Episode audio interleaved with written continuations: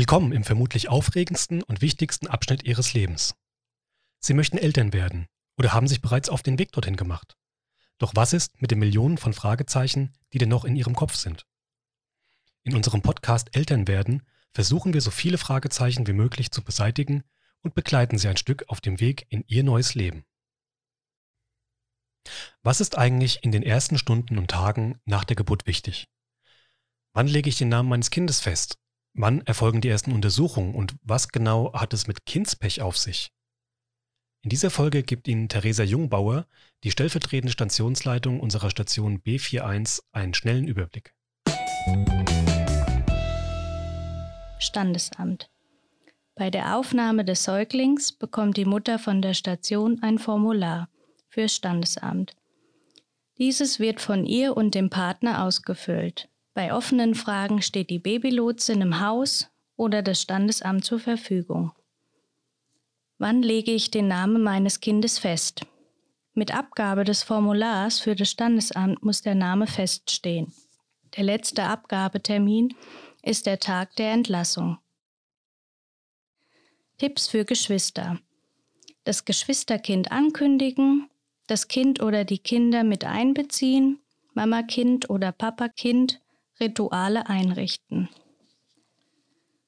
Tagesablauf zusammen organisieren, sich mit den Geschwisternkindern beschäftigen, wenn das Neugeborene schläft. Abgartest. Die Abgabestimmung wird nach der ersten, fünften und zehnten Lebensminute bestimmt. Fünf Kriterien werden beurteilt. Einmal die Atmung, der Puls, der Grundtonus ist der Muskeltonus, Aussehen ist die Hautfarbe und Reflexe.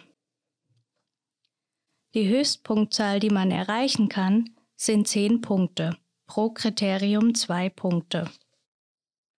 Früherkennungsuntersuchungen. Der Hörtest wird nach Einverständnis der Eltern durchgeführt. Dies erfolgt meist in der Nacht, wenn das Baby satt und zufrieden ist. Zwei von tausend Kinder haben eine angeborene Hörstörung. Durch die frühe Kontrolle können die Kinder meist vor Folgenschäden durch die Hörstörung geschützt werden. Jedes Baby hat das Recht auf einen frühzeitigen Hörtest. Stoffwechseltest. Der wird ab der 36. Lebensstunde mit Einverständnis der Eltern abgenommen. Dieser Test erfolgt durch eine Kinderkrankenschwester. Er wird nach der Abnahme nach Frankfurt geschickt, wo er auch ausgewertet wird.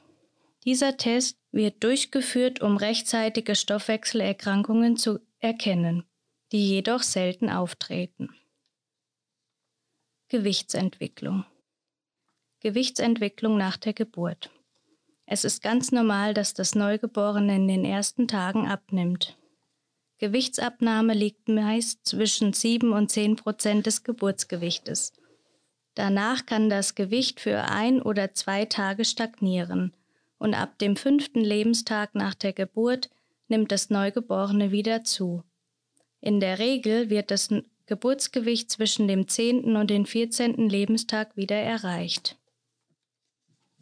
Känguru-Methode. Die Känguru-Methode ist eine Form von direktem Körperkontakt. Das Neugeborene wird nackt, nur mit einer Pempes bekleidet, auf dem ebenfalls freien Oberkörper der Mutter oder dem Vater gelegt. Das fördert die Eltern-Kind-Beziehung aufgrund des engen Hautkontaktes. Der Herzschlag, der Geruch, die Atmung und die Stimme der Eltern beruhigen das Neugeborene. Das Kängurun unterstützt das Neugeborene dabei, die eigene Körpertemperatur zu halten und fördert natürlich die Milchbildung der Mutter. Kindspech, auch Mekonium genannt. Kindspech sollte in den ersten 24 Stunden erfolgen. Die ersten zwei Lebenstage ist es eine Entleerung von grün schwarzen zähen Stuhl. Nabelpflege. Die Nabelpflege wird nach Bedarf vom Personal durchgeführt. Der Nabel fällt zwischen dem 8. und dem 14. Lebenstag ab. Schlafen. Das Neugeborene sollte in Rückenlage schlafen, so kann es ungehindert atmen. Es liegt in einem Schlafsack, am besten ohne Kissen, Kuscheltiere oder Decke. Raumtemperatur beträgt zwischen 18 und 20 Grad. U1 und U3. U1 erfolgt im Kreißsaal nach der Geburt. Die U2 erfolgt am dritten Lebenstag auf der Station durch den Kinderarzt. Weinen und Schreien. Das Neugeborene schreit oder weint, weil sie ihre Bedürfnisse noch nicht anders ausdrücken können. Die Bedürfnisse sind Hunger, Zuwendung, volle Pampers, Kälte und Wärme, Ruhe oder Reizüberflutung. Wickeln. Bei einer Sektio- oder Kreislaufinstabilen Patientin wird das Neugeborene regelmäßig von der Schwester gewickelt. Eltern können jederzeit eine Wickelanleitung bekommen.